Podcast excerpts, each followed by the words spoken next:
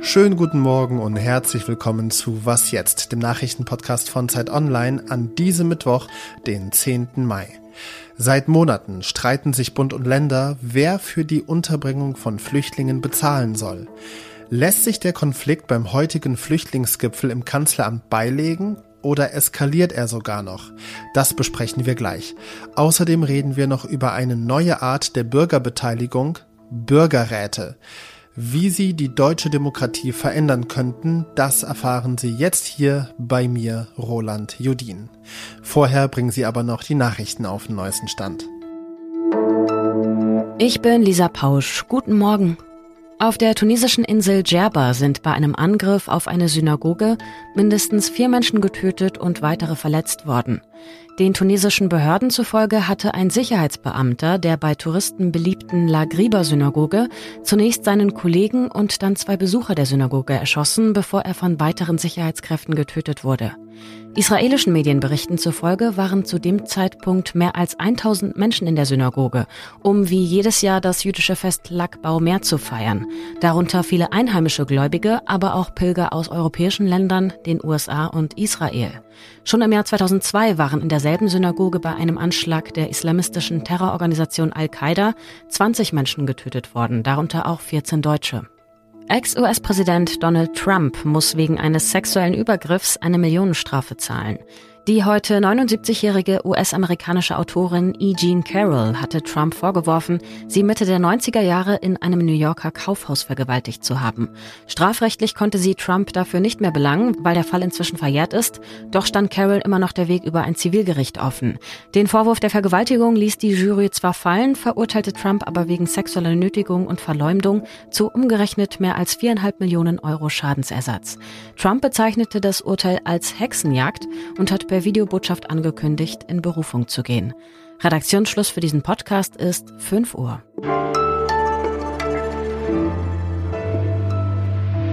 Streit ist vorprogrammiert, aber eskaliert der heute auch? Bei einem Gipfeltreffen in Berlin beraten Bund und Länder über Flüchtlingspolitik. Oder besser gesagt, es geht vor allem darum, ob der Bund oder die Länder für die Unterbringung Geflüchteter bezahlen sollen. Über diese Frage wird schon seit Monaten gestritten. Die Länder wollen mehr Geld. Die Bundesregierung aber meint, dass sie bereits viel Geld an die Länder gezahlt habe und die Länder finanziell eigentlich gut dastehen müssten. Was ist dran an dem Argument und welche Ergebnisse können wir vom Flüchtlingsgipfel erwarten? Darüber spreche ich mit Tillmann Steffen, Politikredakteur von Zeit Online. Grüß dich. Hallo, grüß dich.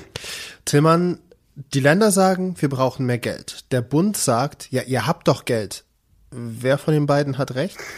Ja, äh, schwer zu sagen. Äh, es ist so, die, der Bund hat halt äh, Geld zugesichert und er sagt auch, äh, wir zahlen ja schon den Großteil der Kosten, die die Ukrainerinnen und Ukrainer äh, mit sich bringen. Ähm, und auch für die Asylbewerber, die kommen, äh, haben wir euch Geld zugesichert, 2,75 Milliarden für dieses Jahr.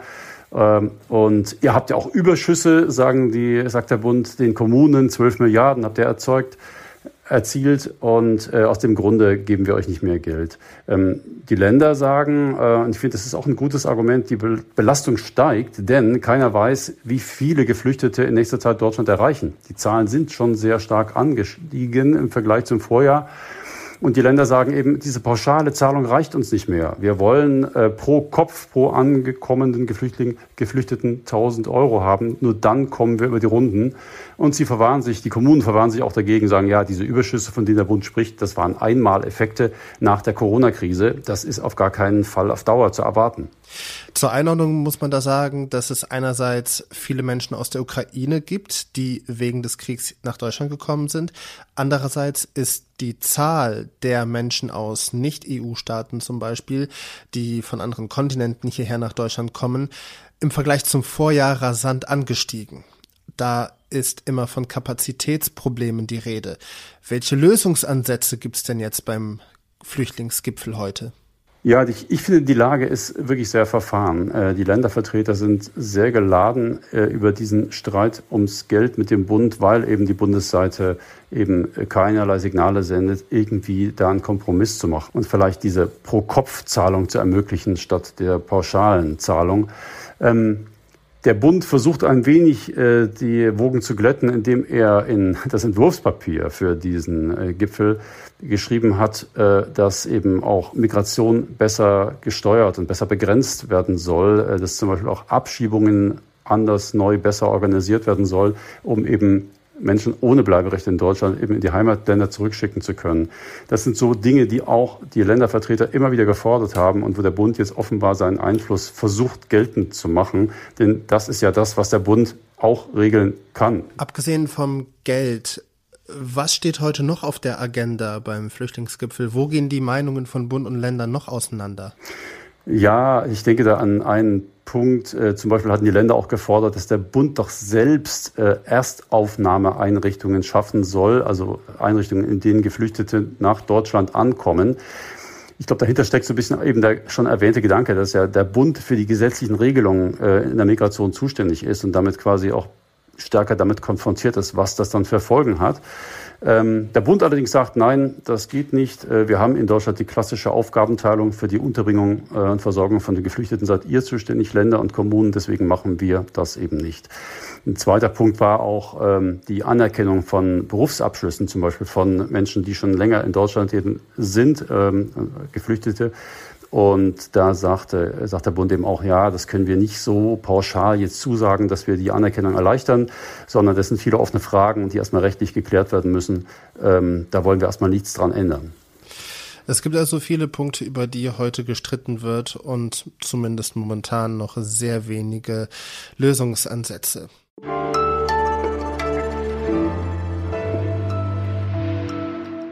Und sonst so? Denken Sie jetzt mal bitte an den Weltraum ein unendlicher, schwarzer, schwereloser Raum.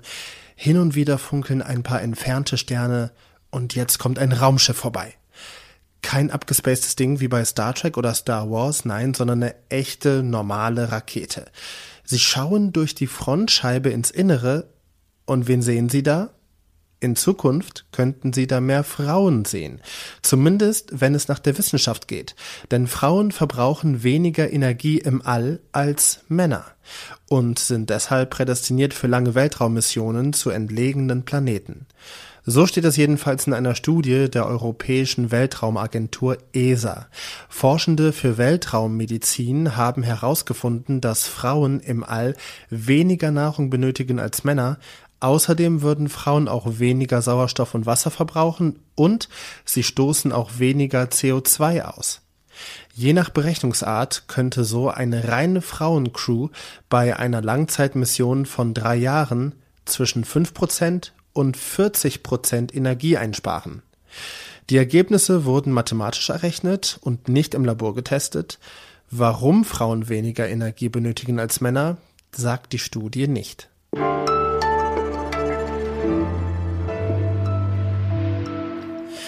Sie nehmen an einer Verlosung teil und wissen es vielleicht noch gar nicht. Aber die Verlosung ist durchaus wichtig. Wird Ihr Name nämlich gezogen, haben Sie die Möglichkeit, ein Gutachten für den Bundestag zu erstellen.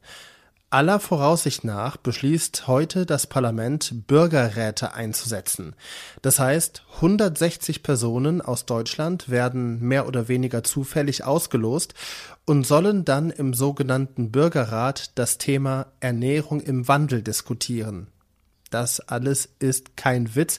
Und wenn Sie gerade genauso viele Fragezeichen im Kopf haben wie ich, dann kann Lenz Jakobsen, Redakteur mit Schwerpunkt Demokratie, Abhilfe schaffen. Lenz, grüß dich. Sag mal bitte, die Idee für Bürgerräte kommt ja aus der Ampelkoalition. Wie und warum sind die überhaupt darauf gekommen? Hallo Roland, die Idee ist, ähm, dass man damit die, äh, ja, das klingt jetzt so ein bisschen trocken, äh, sogenannte Repräsentationskrise versucht ein bisschen abzuschwächen. Also das Gefühl, dass viele ähm, Menschen in Deutschland auch mittlerweile haben, dass äh, die gewählten Politikerinnen und Politiker nicht mehr so wirklich für sie sprechen, dass es eine vermeintlich abgehobene Elite ist, dass man selber nicht mehr so wirklich mitzureden hat, dass die eigenen Interessen nicht berücksichtigt werden. Völlig unabhängig davon, ob diese Empfindung nun sachlich berechtigt oder nicht ist oder nur Einbildung, ähm, ist sie ja da und eine Möglichkeit, was dagegen zu tun, ist offenbar dieser Bürgerrat, bei dem äh, geloste Bürgerinnen und Bürger den Bundestag beraten sollen, ähm, damit äh, der Bundestag auch ein besseres Gefühl dafür kriegt, was denn die Bevölkerung eigentlich so will. Bevor wir zu diesen Empfehlungen kommen, Wie werden die Menschen für den Bürgerrat überhaupt ausgelost? Ja, ohne zu sehr ins Detail zu gehen, weil es wirklich ein sehr kompliziertes Verfahren ist. Das ist eine Mischung aus äh, Zufall und äh, Zusammensetzung. Also es werden zuerst Kommunen ausgelost, verschiedener Größe, also das gleich viele Großstädte und äh, Mittelstädte und Kleinstädte und äh, Dörfer dabei sind, so wie es eben auch der Gesamtzusammensetzung in Deutschland entspricht. Und in diesen Kommunen werden dann 20.000 Leute angeschrieben. Die kriegen einen Brief der Bundestagspräsidentin Bärbel Baas, die sich sehr für dieses Projekt einsetzt. Und alle, die darauf äh, mit Ja antworten, also die Einladung zu Bürgerrat annehmen, kommen in einen großen Lostopf. Das sind dann vielleicht noch so 1000, 2000 Leute. Ähm, und aus diesem Topf werden dann wiederum diejenigen ähm, rausgepickt, ähm, die äh, der Gesamtzusammensetzung der Bevölkerung entsprechen. Das heißt, wenn wir 50 Prozent Männer, 50 Prozent Frauen haben, wird das in diesem Topf dann auch so sein. Und wenn dann einmal dieser komplizierte Prozess abgeschlossen ist, wie sieht dann die Arbeit im Bürgerrat aus? Es wird wahrscheinlich drei Präsenzwochenenden geben, an denen sich die Leute in Berlin oder anderswo treffen und mit Begleitung von Expertinnen und Experten darüber beraten, was sie so zum Thema Ernährung denken und was sie für Empfehlungen beschließen wollen. Sie können ja zum Beispiel beschließen, wir wollen eine Zuckersteuer in Deutschland oder wir wollen Werbung für Limonade verbieten oder wir wollen die Massentierhaltung verbieten. Ähm, und äh, da wird vor allen Dingen viel geredet. Lenz Jakobsen, Redakteur mit Schwerpunkt Demokratie. Vielen Dank. Danke auch dir, Roland. Und das war's von mir und von Was jetzt für diesen Mittwochmorgen. Heute Nachmittag, da melde ich mich nochmal im Update. Die Beratungen rund um die Flüchtlingspolitik werden mit größter Wahrscheinlichkeit ein Thema heute Abend sein. Würde mich freuen, wenn wir uns dann wieder hören. Bis dahin, einen schönen Mittwoch Ihnen.